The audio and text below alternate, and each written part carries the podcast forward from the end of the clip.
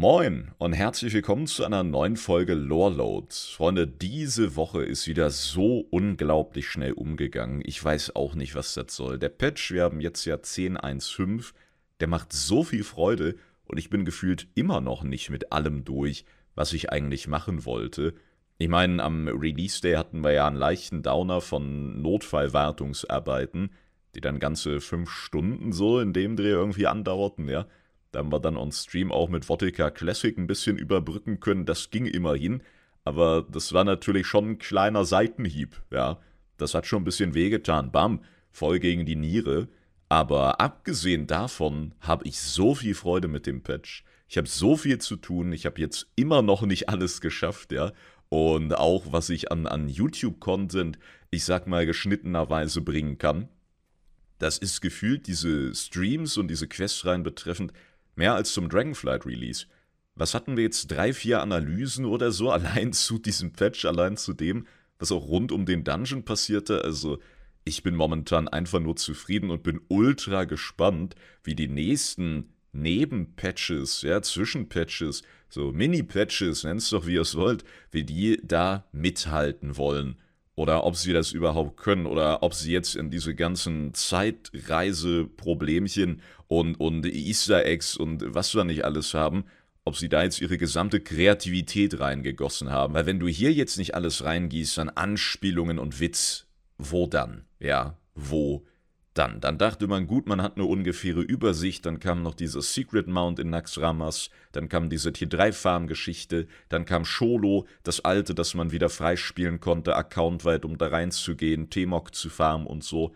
Ist ja jetzt so ein bisschen ihre Politik, ne, auch die Sachen, die mit der Zeit verloren gingen, die jetzt nicht mehr erhältlich sind, die irgendwie wieder zugänglich zu machen und ist einfach spannend, wie sich das entwickelt und ich hoffe, ihr habt genauso viel Freude mit dem Ganzen drumherum wie ich. Und wenn nicht, dann checkt gern meine neue Playlist auf YouTube. Da habe ich eine extra 1015 Playlist gemacht, wo jetzt nach und nach alles reinwandert.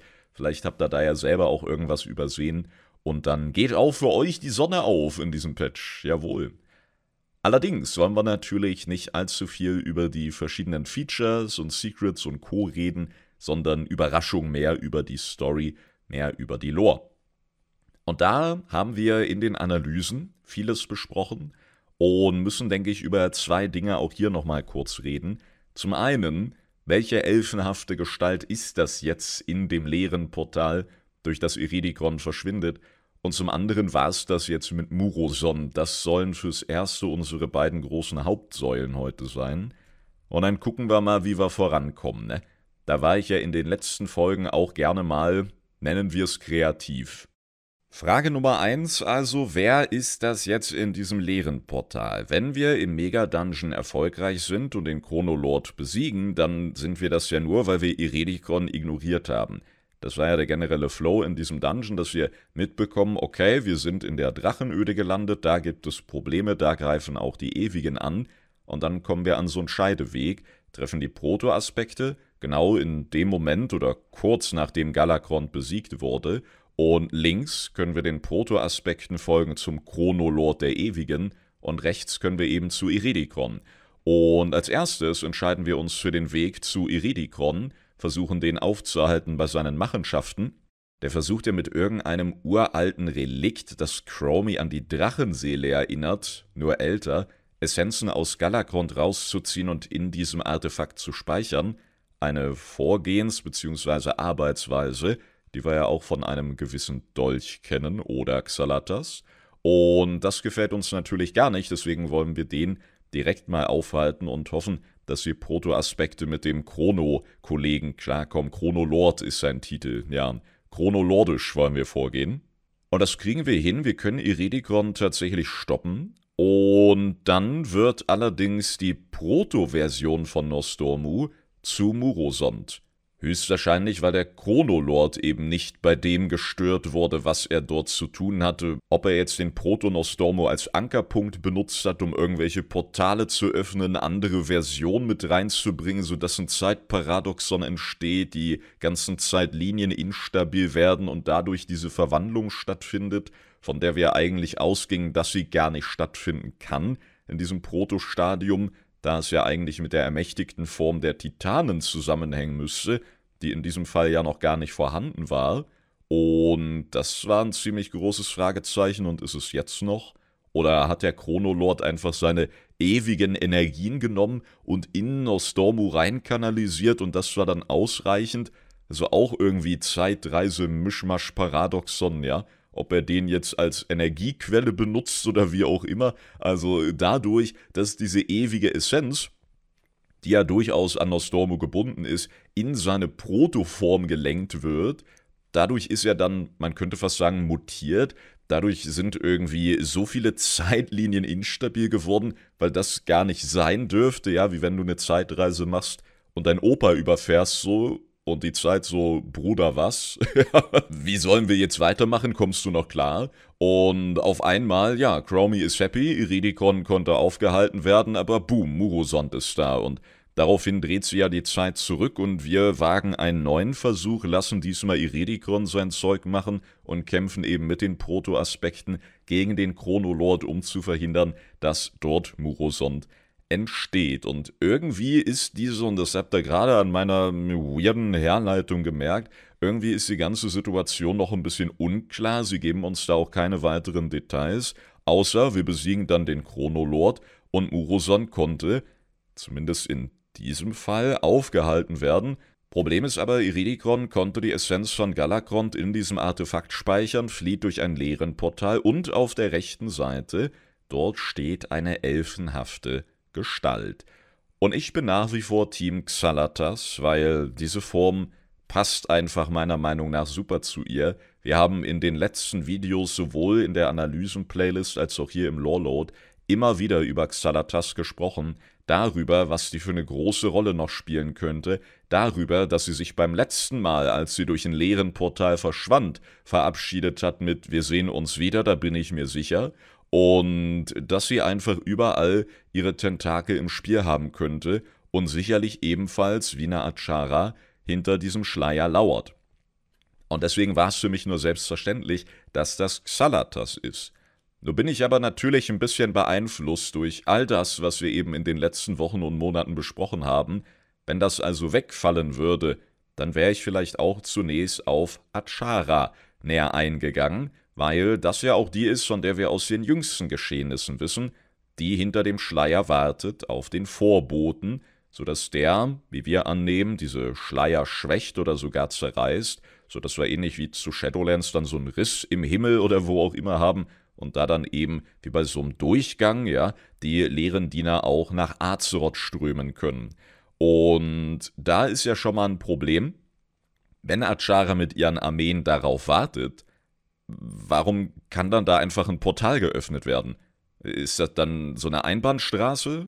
Warum sollte Achara, die jetzt noch näher bei der Leere ist, Achara ist ja auch verschwunden durch ein leeren Portal in Nialota Ende BFA, meinte, sie bricht auf zum wahren Sitz der Macht und war ja da schon so nagertentakelig entstellt mit dieser alte Götter-Augen-Fischkrone, ja, die Ensors ihr bei dieser Segnung verpasst hat, bei dieser Segnung in Anführungsstrichen. Und wenn sie jetzt noch näher an der Leere ist, hinter dem Schleier, in der Domäne dieser kosmischen Macht, warum sollte sie dann zurück in ihre normale Elfenform gehen?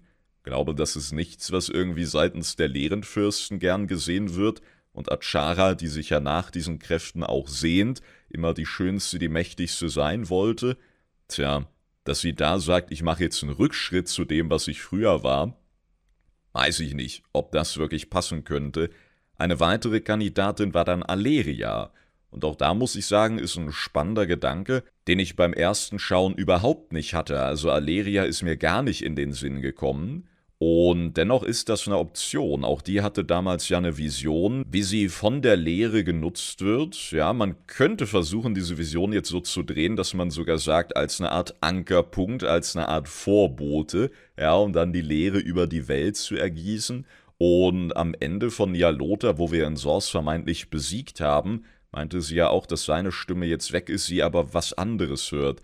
Aber auch da, was würde das bedeuten, wenn Aleria jetzt so nahezu random, ohne irgendeinen hinführenden Ingame-Plot, ja, quasi ihren Mann Turalion verrät, der jetzt auf dem Thron von Stormwind sitzt, gleichzeitig der Hochkommandant der Armee des Lichts ist. Außerdem Aleria die Anführerin der leeren Elfen? Also wenn die jetzt auf der Seite der Leere steht, werden wir die dann kurz mal für ein paar Patches deaktivieren, so dieses Zeug? Oder da hängt auch so viel mit dran, ja, dass ich bei Aleria sage, okay, also die Basis, die wir rund um Legion aufgebaut hatten, die impliziert schon sowas. Und wenn wir viel mit Leere zu tun bekommen, dann wird Aleria auch mit drin hängen. Aber dass sie da jetzt steht, da fehlt mir so der Weg dahin. Ja, das wäre ja wirklich so ein totales random Auftauchen, dass wir uns dann schon irgendwie herleiten können aber gleichermaßen sagen müssen, warte mal, wieso hat da keiner gesagt, so Aleria, äh, hör mal auf damit.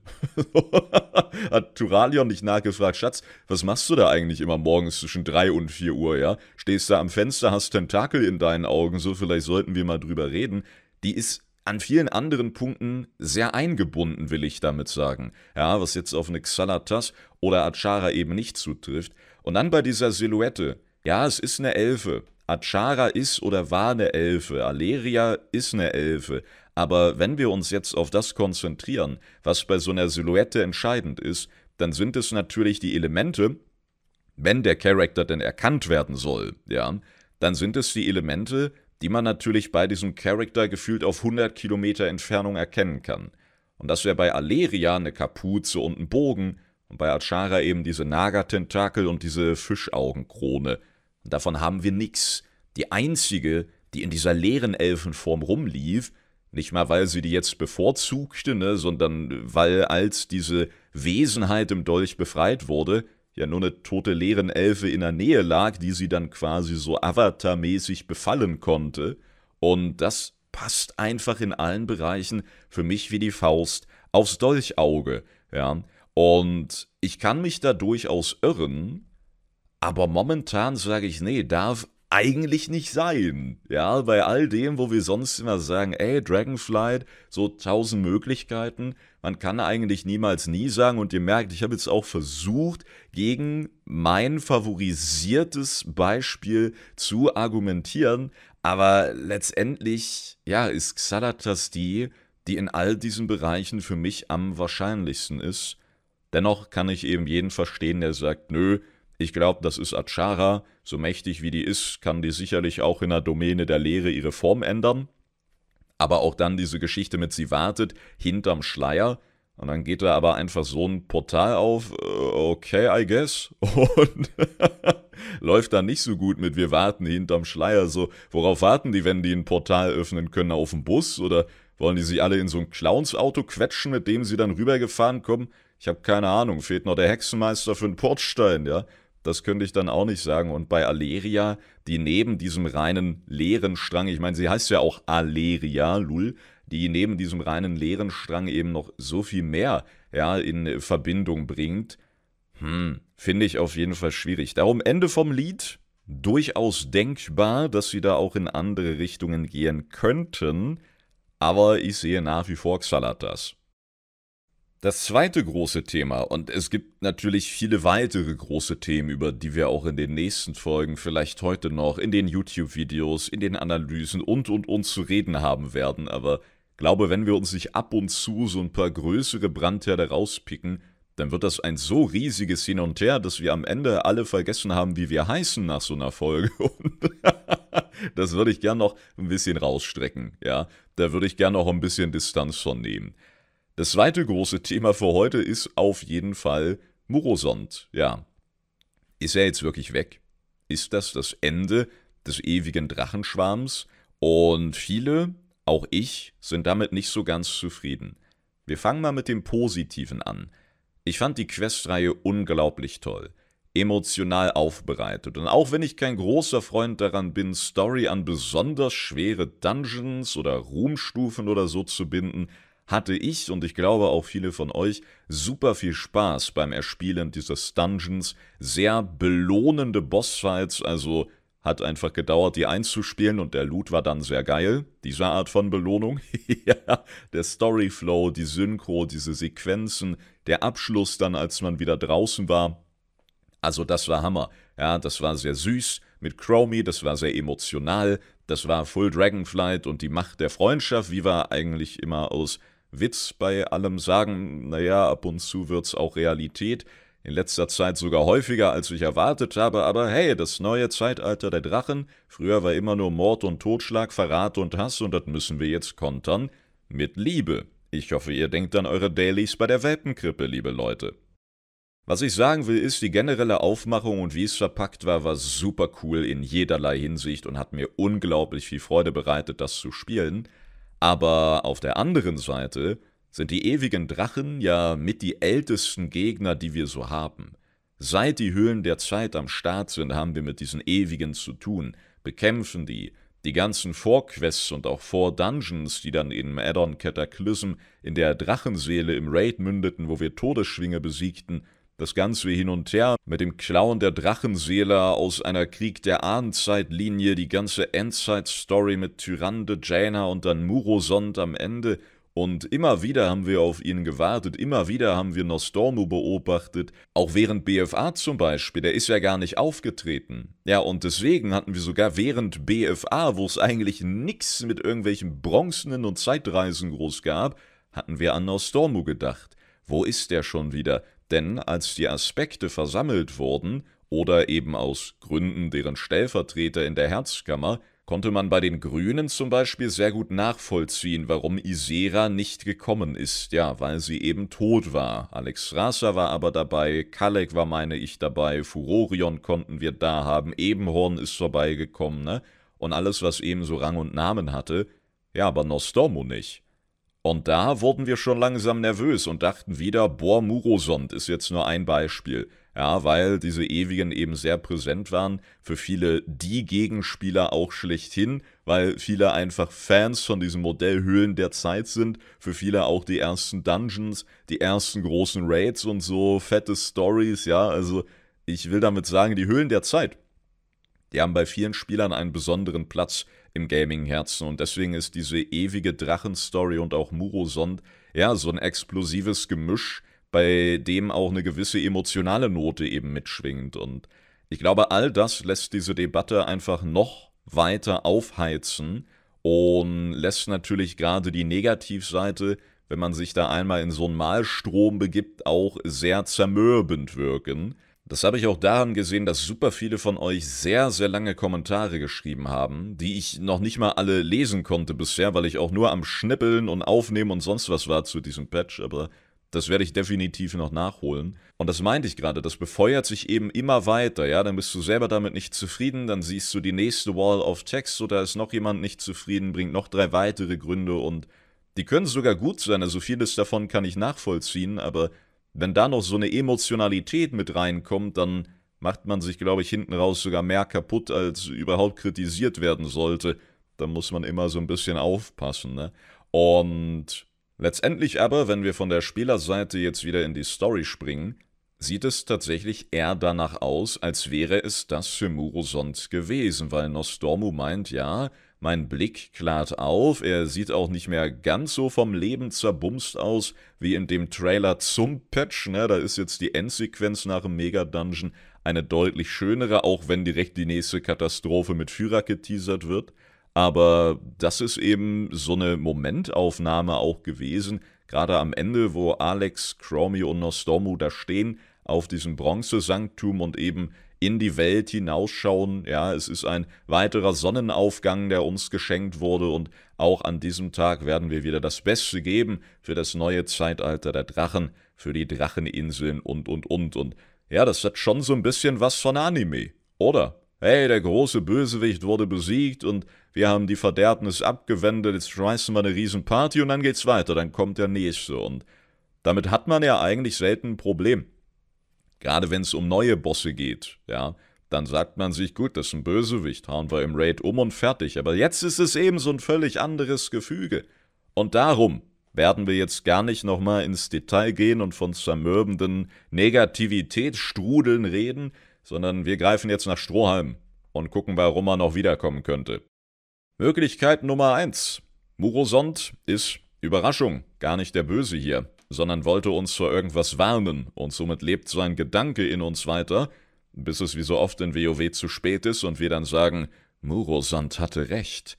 Er wollte uns warnen und allgemein kam es einem ja so vor, als würde Nostormu zu Murosond auch irgendwie werden wollen um was Schlimmeres zu verhindern, um zu verhindern, dass ich Chromie opfern muss, um zu hoffen, dass durch Muroson zwar ein großes Übel entsteht, das aber kleiner ist als das, welches entstehen würde, wenn wir Muroson verhindern. Ja, in solchen Richtungen haben wir da sehr lange drüber nachgedacht.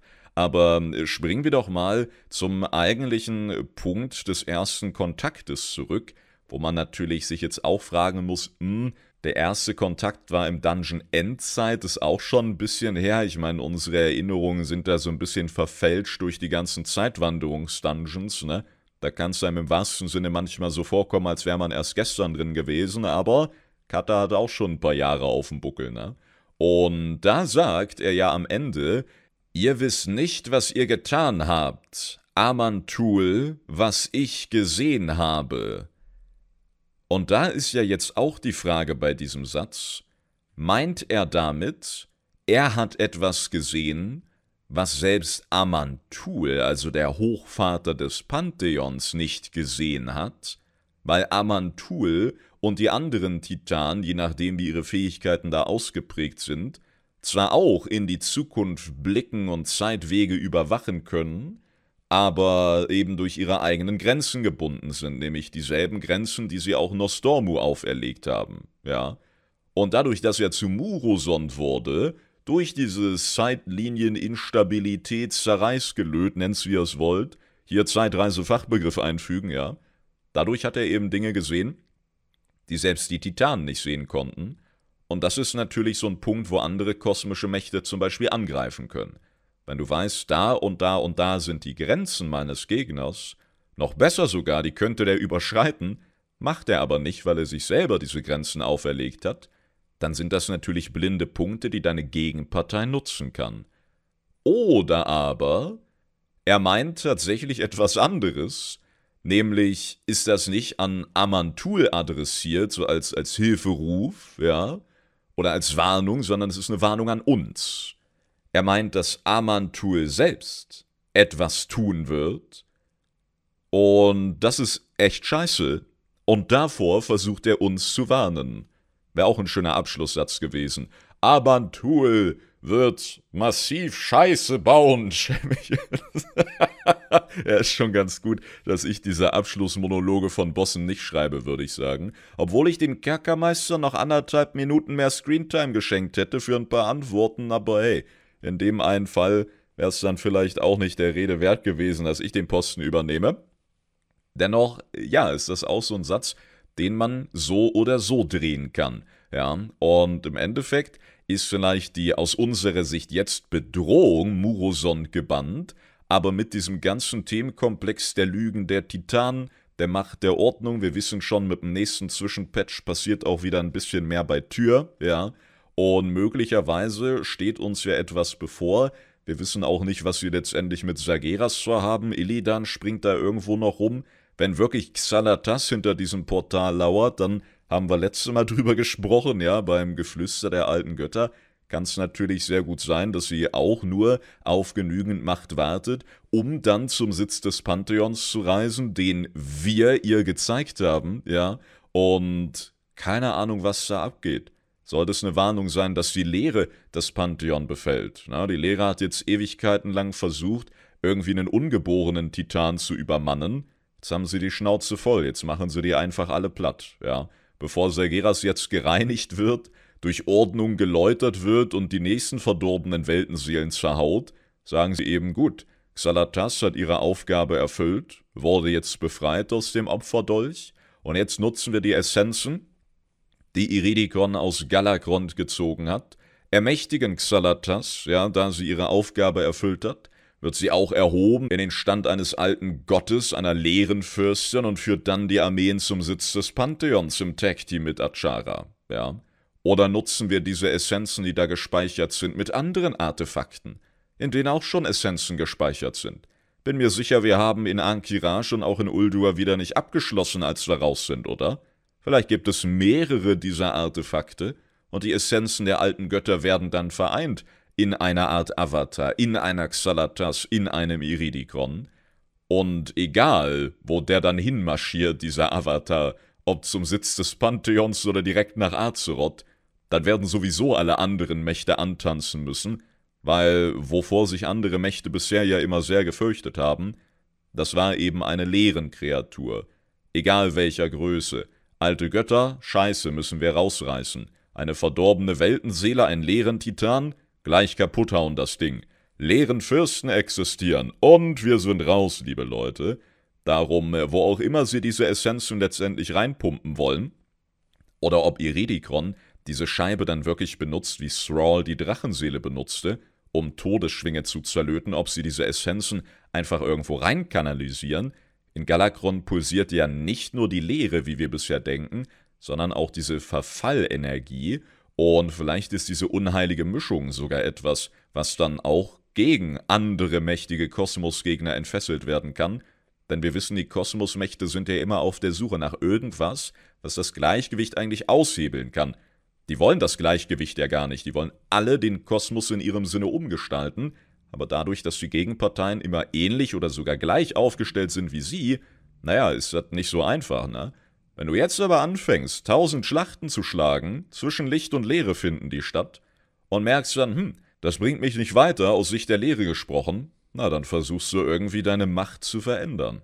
Und auf einmal sieht das Licht, dass da nicht nur die Leere ankommt, sondern die Leere hat sich jetzt mit Verfall verstärkt.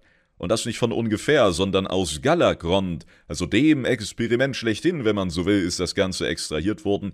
Tja, bisschen Spinnerei. Kann passieren, dass sie mit solchen Gedanken rumwirbeln, kann passieren, dass es völlig anders kommt, ja. Auch da wissen wir zu wenig. Haben ja nicht immer genau gezeigt bekommen, wer oder was da noch alles hinter diesem Portal wartet und ob das jetzt irgendeine Zwieebene ist oder nicht. Ja, da könnte man sich sogar jetzt hinstellen und noch hinterfragen, ob das irgendein leeren Portal ebenfalls aus der Vergangenheit ist. Wobei ich da denke, dass solch mächtige kosmische Wesen durchaus stark genug sind, auch Portale durch Zeitlinien hinweg zu öffnen. Ja, wenn wir uns daran erinnern, wenn du auch eine gewisse Bindung hast zu deiner Macht, die stark genug ist, dann hatten wir ja auch in Oribos, als wir in den Schattenlanden angekommen sind, mithilfe unserer Todesritter von der Schwarzen Klinge unter Darion Morgraine die Möglichkeit, Portale nach Orgrimmar und Sturmwind offen zu lassen. Ja, also wenn du dich mit deiner Macht, ich sag mal, gut genug auskennst, ja, wenn du stark genug von der erfüllt bist, dann kannst du ja so gewisse Gesetzmäßigkeiten durchaus ein bisschen verzerren. Und sei es nur für kürzere Zeit, ne? Und um diese kürzere Zeit zu überbrücken, standen an diesen Portalen in Oribos ja auch permanent Todesritter und haben versucht, vermutlich in Wechselschicht, ja, das Ganze stabil zu halten. Und Iridikron ist ja jetzt nicht in Drachenform durchmarschiert und brauchte dann eine halbe Stunde, sondern Portal auf, nochmal uns angeguckt, tschüss, fickt euch, ne? Und dann war er ja auch schon weg. Also würde ich da nicht unbedingt noch eine Zeitkomponente mit reinwerfen, aber man kann es versuchen und schon sind wir wieder bei Dragonflight und den vielen Sicherheiten, ja, schön wär's, ne, den vielen Unsicherheiten, die wir da so haben. Heiliger. Ende vom Lied aber, was ich gerade bei Murosond beschrieben habe, mit dieser Warnungsoption, die Warnung, die an uns gerichtet wurde, ist im Endeffekt ein Talk, den wir so ähnlich schon mal hatten, nämlich beim Ende von Zoval. Ja, ein ungeeinter Kosmos kann nicht überstehen, was kommt. Ihr wisst nicht, was ihr getan habt. Amantul, was ich gesehen habe. Also möglicherweise warnen uns seit Jahren die, die wir für große Feinde halten, vor dem, was der wahre Feind sein wird. Das Licht ist einen Deal mit dem Feind aller Dinge eingegangen, hatten wir ja auch noch als leeren Zitat, also wer weiß, was da letztendlich mit gemeint ist. Die Ersten, die Verschlinger, wirklich einen leeren Fürst, ja, was ein bisschen komisch wäre, da das Geflüster ja von der Lehre kommt, da musst du schon einen richtig arschigen Chef haben, um dann deinen eigenen Betrieb als Feind aller Dinge darzustellen in so einer Ansage. Aber ich glaube, dass selbst wenn wir diese Feinde tatsächlich jetzt begraben haben, sogar für immer, was ja eigentlich WoW untypisch ist, ne? wir wissen, wenn wir wen garantiert töten, dann sehen wir den eigentlich in drei Patches nochmal wieder. Langsam müsste Archimond auch nochmal kommen. Aber wenn wir wirklich davon ausgehen, dass wir die jetzt begraben haben, dann glaube ich, dass deren ja, deren Gedanken, deren Ideologien, die natürlich dann in der Ausführung wirklich mehr als problematisch waren, ja, uns aber am Ende vielleicht auch schützen sollten auf sehr weirde Arten und Weisen und dass all diese Machenschaften und Gedankengänge letztendlich zusammenlaufen zu einem unbewussten gemeinsamen Ziel, würde ich sagen, Und dieses Ziel war immer, uns zu schützen, uns zu warnen vor einem Feind, der größer ist als alles, was wir bisher gekannt haben. Und das ist, denke ich, definitiv etwas, was vorstellbar wäre. Ja, ich meine, er ist dann in Gedanken immer bei uns. Ist jetzt nicht so richtig zufriedenstellend, oder? Also vorstellbar definitiv. Und ich denke durchaus einer gewissen Logik, auch kosmische Bösewichte folgend, sodass die, egal in welcher Größenordnung, letztendlich auch irgendeinem noch größeren Übel unterliegen würden, Dadurch sehen sie sich gezwungen, ihre Taten so durchzuführen, wie sie es eben tun, auch mit einer schieren Überzeugung, das nahezu zu müssen, und diese Taten lassen uns dann eben sagen, ey, so geht's nicht, du bist böse, du musst weg. Und selbst wenn der sagt, hey, hey, vertraut mir, das ist besser als das, was kommt, sagen wir, nö, Bruder, das kann niemals der Weg sein. Ja, und dann hauen wir die letztendlich kaputt. Und was ja diese Bösewichte letztendlich schwächt und zu diesen Taten führt, obwohl sie es vielleicht besser wissen, besser und anders machen könnten, ist ja letztendlich diese kosmische Splittung.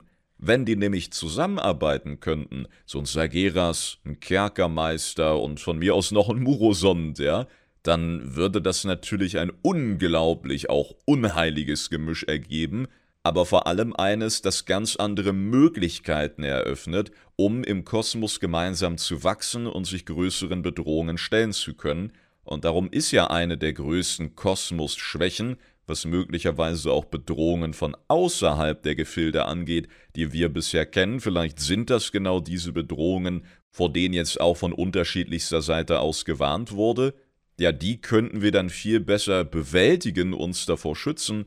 Aber genau da ist eben die große Schwäche auch vom Kosmos jetzt aus dieser Sicht, nämlich dass alle unterschiedlichen Wesenheiten an feste Domänen gebunden sind, an feste Grenzen, die sie nicht überschreiten können und sogar, ja, versuchen natürlich über andere Kosmosmächte hinauszuwachsen, sich deswegen gegenseitig bekriegen, ja, und dann eben nach der Vorherrschaft streben. Und da wollte ja der Kerkermeister ansetzen. Da sind wir wieder auf seine persönliche, weirde Art und Weise. Ja, nur geeint kann der Kosmos bestehen, und darum wollte er alle einen, indem er alle mit seiner Herrschaftsmagie unterwirft, und dann wären die geeint worden, ja. Auf der einen Seite, entweder lässt er alle in so einem gefesselten Zustand, wie am Ende vom Sanktum, wenn ihr euch erinnert, wo dann auch Thrall, Jaina und Bolver waren, glaube ich, mit dabei, ne? Kurz so ein paar Ketten abbekommen und dann saßen sie da, konnten nichts mehr machen mit ihren leuchtenden Augen. Oder er sagt eben so, meine Herrschaftsmagie kann durchaus binden, aber natürlich beherrscht sie auch, heißt, wenn dann diese Bedrohung kommt, dann habe ich den geeinten Kosmos hinter mir. Und dann kann ich meine übernommenen Ventür mit den übernommenen Naru Seite an Seite mit übernommenen Schreckenslords und alten Göttern kämpfen lassen. Ja, dann wäre er der wahre Pokémon-Meister geworden. Setzt sie noch so eine Mütze auf. und dann geht das nach vorne, ja. Also, das sind ja durchaus Hinweise, die sich da verdichten. Aber das ist eben nur diese gedankliche Ebene. Und es wäre auch echt ein ziemliches Scheiß-Feeling, wenn das wirklich eins zu eins so kommt, oder? Das würde nämlich bedeuten, dass wir die, die uns in der Vergangenheit hätten erretten können, was aber natürlich eine sehr zweifelshafte Errettung gewesen wäre, ja, dass wir denen aber zumindest ein bisschen mehr Aufmerksamkeit auch auf dieser gedanklichen Ebene hätten schenken sollen, bevor wir die umroffeln. Wenn dann nämlich rauskommt, dass sie tatsächlich recht hatten und wir dann weiterdenken und sehen, dass jeder zweite Boss uns eigentlich nur warnen wollte auf seine eigene verschwurbelte Art und Weise, oh Junge, es gibt schönere Gefühlslagen, oder? Eine solch schönere Gefühlslage wollen wir jetzt erzeugen, denn es gibt neben der gedanklichen auch noch körperliche Hoffnung. Hm, etwas, was WoW-Spieler immer wieder gern hören. Denn der Erfolg für den Mega-Dungeon nennt sich Murosons Rise im Englischen, dürfte im Deutschen also Murosons Aufstieg sein, nehme ich an. Und der Tooltip dazu ist einfach besiegt Chrono Lord Deos in Dämmerung des Ewigen. Das ist einfach der Name für den Mega-Dungeon. Der wird immer mehr in Vergessenheit geraten, bis alle nur noch Mega-Dungeon sagen und niemand weiß, was gemeint ist. Plötzlich denkst du, wir reden über Mechagon. Let's go. Ja, und Murosons Aufstieg in dem wir mit Iridikron zu tun haben, der auch die ein oder andere Sequenz carried, und der Chronolot Deos, der uns eben ein Dorn im Sack war, den wir da besiegt haben, um seine weirden Zeiten-Mischmasch-Machenschaften zu unterbinden. Tja, da steht aber nichts von Murosons Fall. Der Erfolg heißt nicht verhindert, dass Murosond entsteht, verhindert, dass Nostromo der Verderbnis anheimfällt, sondern nur der Aufstieg wird angesprochen, der in diesem Dungeon stattfindet, und möglicherweise ist es ja wirklich noch nicht vorbei. Vielleicht war das jetzt der erste Schritt, den haben wir unterbunden, indem Chromie einfach die Zeit zurückdreht, also so ein bisschen die Ewigen mit ihren eigenen Waffen geschlagen, ne? So lassen wir das nicht stehen, wupp, machen wir nochmal und verändern ein bisschen was, let's go. Feuer mit Feuer bekämpfen. Und letztendlich war das der Ursprung dessen, was erst später nochmal ausgelöst wird. Ja, denn es ist lediglich Murosons Aufstieg und besiegt haben wir den Chronolord und die Sequenzen wurden überwiegend dann gecarried von dieser miesen Silhouette im Portal und eben Iridikon, den wir da aufgehalten haben. Und wie am Anfang gesagt, ist es so ein bisschen Greifen nach Strohhalm. Wir nehmen das, was Blizzard uns gibt und drehen und wenden das wie immer so ein bisschen. Und daher kann es sehr, sehr gut sein, dass Muroson tatsächlich nochmal wiederkommt. Also ich wünsche es mir tatsächlich. Ich bin so ein bisschen befangen nach wie vor. Auf der einen Seite fand ich die Inszenierung schon sehr cool. Auf der anderen will ich trotzdem, dass Nostromo demnächst auf einmal so einen schwarz-blauen Arm bekommt. Und mir so denken, scheiße, wir haben wirklich nur diesen einen Aufstieg verhindert. Den einen, den wir so auch nie hätten kommen sehen. Ja, um das nochmal anzusprechen, also der Chronolord hat irgendwas getan, um letztendlich Murosond aus Proto-Nostormu zu erschaffen. Nostormu selber durfte ja gar nicht mit in diese Zeitlinie. Das hätte bereits gegen seinen eigenen Aspektkodex verstoßen. Ja, und andersrum könnte man jetzt vermuten, hat es vielleicht damit was zu tun, dass beim ersten Treffen in dieser Drachenöde wir zu Iredikon sind, Chromie dieses Artefakt angriff und dann Murosond entstand. Aber genau da fehlen ja all diese kosmischen Bindungen. Er war ja bis dahin nur ein Protodrache. Das heißt, der ganze Bums, den wir in den letzten Wochen auch besprochen haben, von wegen durch die titanische Segnung konnte er eben sein eigenes Ende sehen und das Sehen dieses Endes hat Murosond erst in Gang gebracht, ja. Und dieses ganze Hin und Her mit der eine Weg der Ordnung, dem Nostormu folgen muss, dem er auch folgen will, weswegen diese ganze Murosond-Geschichte unausweichlich ist, das hat ja mit diesem Proto-Nostormu eigentlich gar nichts zu tun. Und da wird's dann richtig weird, weil bedeutet das jetzt, dass es mit der Segnung der Titanen überhaupt nichts zu tun hat? Hat Nostormu und haben alle Aspekte schon immer etwas in sich gehabt, was dann von den Titanen nur verstärkt wurde? Oder ist er wirklich einfach nur ein Ankerpunkt gewesen und wichtig war nur, dass unser Nostormu uns dahin bringt und durch diese Connection und so ein paar Zeitvariablen war das dann ausreichend, um auch dort einen Muroson zu erzeugen? Weil wir erinnern uns, und ich fasse es nicht, dass ich das im Jahr 2023 wieder auf den Tisch lege, an diese Seilgeschichte von Shadowlands, wo gefragt wurde, hey, die Schattenlande, da haben wir zum Beispiel eine Draka, ja, und wir haben ja ein Multiversum, aus dem letztendlich alle Seelen in den Schattenlanden landen, also da ist ja sicherlich auch irgendwo anders mal noch eine Draka gestorben, nicht nur die, die wir jetzt kannten, allein unsere Zeitlinie und die WOD-Zeitlinie ja, sind ja auch schon zwei müssten da dann nicht 500 Drakas rumlaufen? Und Steve Dan User, der Oberlore-Guru von Blizzard, sagte dann, naja, stellt euch vor, es ist wie ein Seil. Und wir so, was? Und er so, ja, Ende. Nee, ging natürlich noch weiter. Und zwar ging es darum, diese Seiltheorie baut darauf auf, dass jede einzelne Faser letztendlich dieses Seil natürlich ausmacht. Ja, und so muss man sich bei diesen Verkörperungen der Seelengesamtheit in den Schattenlanden vorstellen. Klar gibt es da auch mal unterschiedliche Drakas, ja, die eine ist eben Kriegerheldin, die nächste ist Köchin. Und so eine Küche kann ja auch ein Schlachtfeld sein, das heißt irgendwo auch in dieser Köchin Draka ist dieselbe Draka, die in jeder Version von ihr steckt. Und auf die wird der Charakter in den Schattenlanden dann reduziert.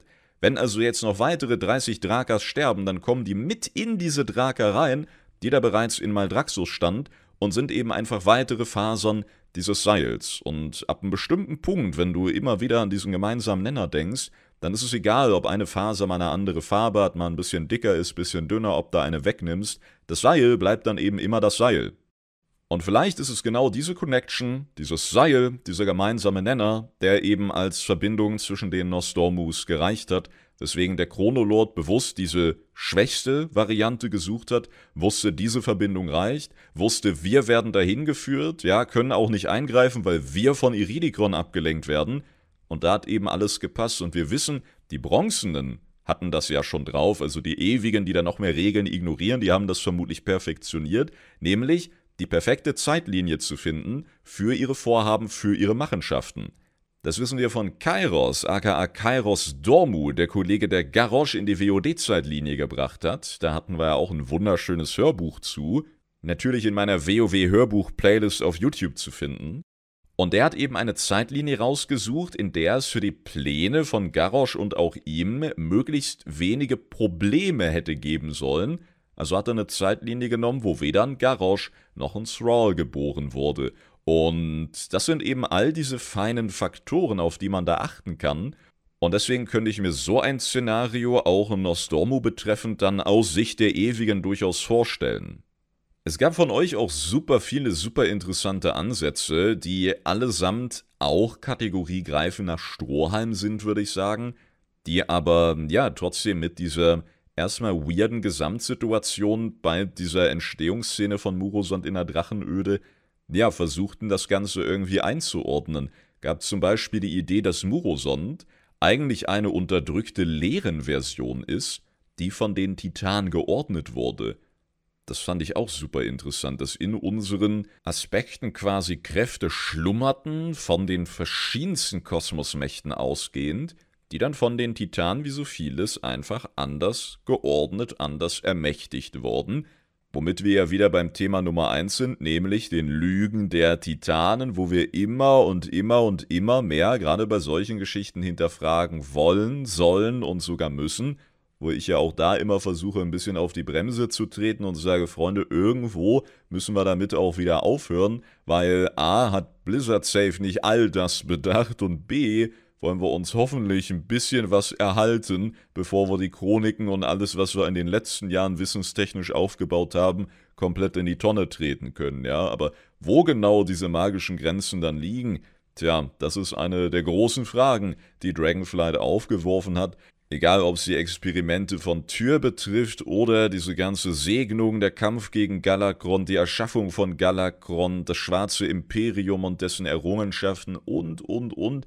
Also ich denke, viele Strippen enden da letztendlich in den Händen von Amantul. Da sind wir auch wieder bei dem Endzitat von Murosond in der Endzeit. Also noch mehr Endzeitstimmung geht dann im wahrsten Sinne nicht. Und ich glaube, da wird auch über die nächsten Patches noch einiges dazukommen. Hoffe, über diese Türquest rein kriegen wir noch ein bisschen Licht ins Dunkel. Und dann nähern wir uns immer mehr einem sehr, sehr großen Knall. Und wenn das jetzt nur der Aufstieg von Murosond war, dann fehlt ja wahrlich noch das Ende. Was ist jetzt das große Fazit aus diesen Beispielen? Es fühlt sich, rein dem Storyflow jetzt in Dragonflight folgend, sehr nach Ende an. Diese Art von Ende widerspricht aber so gut wie allem, was wir im Vorfeld über Murosond gelernt haben. Und auch da muss man leider sagen, entspricht das durchaus auch einer Art von Storytelling von Blizzard in der Vergangenheit, nämlich Sachen dann doch einfach anders zu schreiben, umzuschreiben, Infos hinzuzufügen, Infos wegzulassen. Das ist auch so ein bisschen die Leidensgeschichte von einem Storyflow in einem MMO, der sich über so viele Jahre erstreckt, auch diese ganze Urschleimbasis von Warcraft 3 kam ja immer mehr ins Bröckeln und Charaktere wurden dazugeschrieben, wurden rausgeschrieben, ja wie Medan zum Beispiel, Sohn von Mediv und Garona über eine vierteilige Comicreihe aufgebaut, über die Chroniken einfach gelöscht, nicht mal mit einer heftigen Story, dass er sich geopfert hat, wenn du den gesucht hast im Inhaltsverzeichnis, stand er eben unter Seite 404. Naja, das Buch hatte nicht mal 400 Seiten und 404 Seite nicht gefunden, ja. Surama war in der Krieg der Ahn-Trilogie, bilde ich mir ein, kleines zerstörtes Dreckskaff. Und wie es dann in Legion aussah, naja, müssen wir nicht weiter drüber reden. Das sind äh, nur ein paar Beispiele. Die Liste ist da über die Jahre nicht kürzer geworden, ja, für diese Möglichkeiten auch seitens Blizzard Sachen immer mal wieder anders zu machen. Das gelingt mal mehr oder mal weniger gut oder so wie jetzt, wo ich nicht wirklich weiß, wie ich mich damit fühlen soll. Aber Möglicherweise wollen sie uns in genau so einer Situation haben und so ein bisschen in Sicherheit wiegen. Und Muroson, der jetzt so lang im Spiel auf sich hat warten lassen, wird seine wahre Macht noch entfesseln. Und das war jetzt eben auch nur ein erster Versuch seiner Diener, das Ganze zu beschleunigen. Weil auch dieser Chronolord wird ja nicht der einzige und oberste gewesen sein. Und es fehlt einfach so viel drumherum.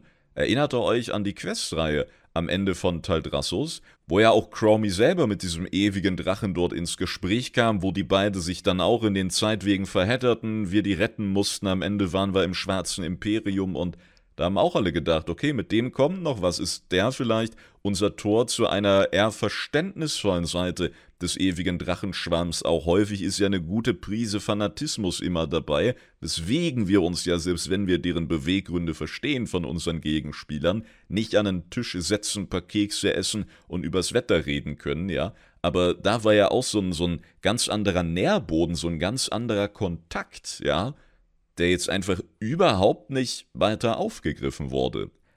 Aber, Freunde, ich bin mir sicher, all das hat einen Grund und wir haben ja sogar in diesem Patch neben all dem Bums, der gerade zu tun ist, auch noch verschlüsselten Content.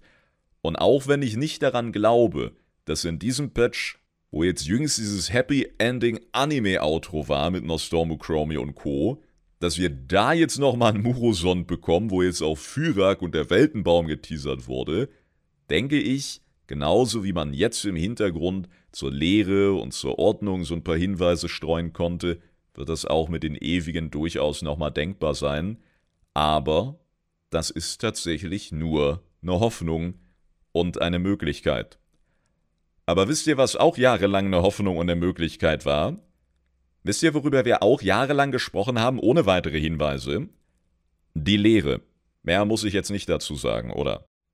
Jo, Freunde, damit haben wir die beiden großen Blöcke auf jeden Fall einmal durchgequatscht, die ich heute gern mit euch besprechen wollte. Und es gibt noch so viel mehr, was man dazu sagen kann. So viele tolle Kommentare, auch von euch, die ich jetzt hier nur stückweise mal anschneiden konnte, weil da auch jeder gefühlt einen eigenen Lore-Talk noch verdienen würde. Und ich bin gespannt, wann wir da ein bisschen Ruhe drin haben, weil WoW momentan ja auch irgendwie einen Tag, nachdem jetzt 10.1.5 draußen war, ging der PTR zu 10.1.7 los und da kam dann schon wieder die nächste Welle und Data Mining und da kann ich euch wie immer empfehlen, Wow-Hit im Auge zu behalten. Ne? Die haben nicht nur die ganzen Guides für die neuen Hexer-Begleiter-Skins und Cholo-Secret und sonst was, sondern auch die ganzen Bilder jetzt zu dem neuen gefundenen Stuff. Wenn euch sowas interessiert, Wow-Hit, immer die beste Adresse. Ihr wisst Bescheid. Ja, und Thema Murosond, also ich fühle mich auch nach dem Durchsprechen hier mit euch nochmal in aller Ausführlichkeit irgendwie nicht sicherer. Ja, also auch ich tanze irgendwie nach wie vor auf beiden Hochzeiten und weiß noch nicht, wann eine gewisse Nüchternheit, eine gewisse Ruhe bei diesem Thema einsetzen wird. Ich glaube, da werden wir gerade, solange dieser Patch jetzt aktuell ist, immer noch mal wieder drüber zu reden haben. Vermutlich selbst, wenn wir in der nächsten Woche was weiß ich, über irgendeine weitere Chromie Daily oder den ersten dann nicht mehr verschlüsselten Content reden, wird man vermutlich jetzt auch versuchen, nicht nur alles immer auf die Lehre und das Geflüster, sondern auch auf Muroson zu beziehen, ja, weil man eben denkt, hm, irgendwie fühlt sich das ja doch wie eine Falle an, oder? Also, wenn jemand so lange da im Game ist, die Zeiten überwacht und dann so reinscheißt und dem Chromie einfach die Zeit einmal zurückdreht, also come on. Darum, Freunde, kann ich mich eigentlich heute nur verabschieden mit einem Satz, den ihr sehr genau kennt. Es bleibt spannend und wir werden sicherlich auch in den nächsten Folgen noch eine Menge drüber zu reden haben, auch in den Streams momentan.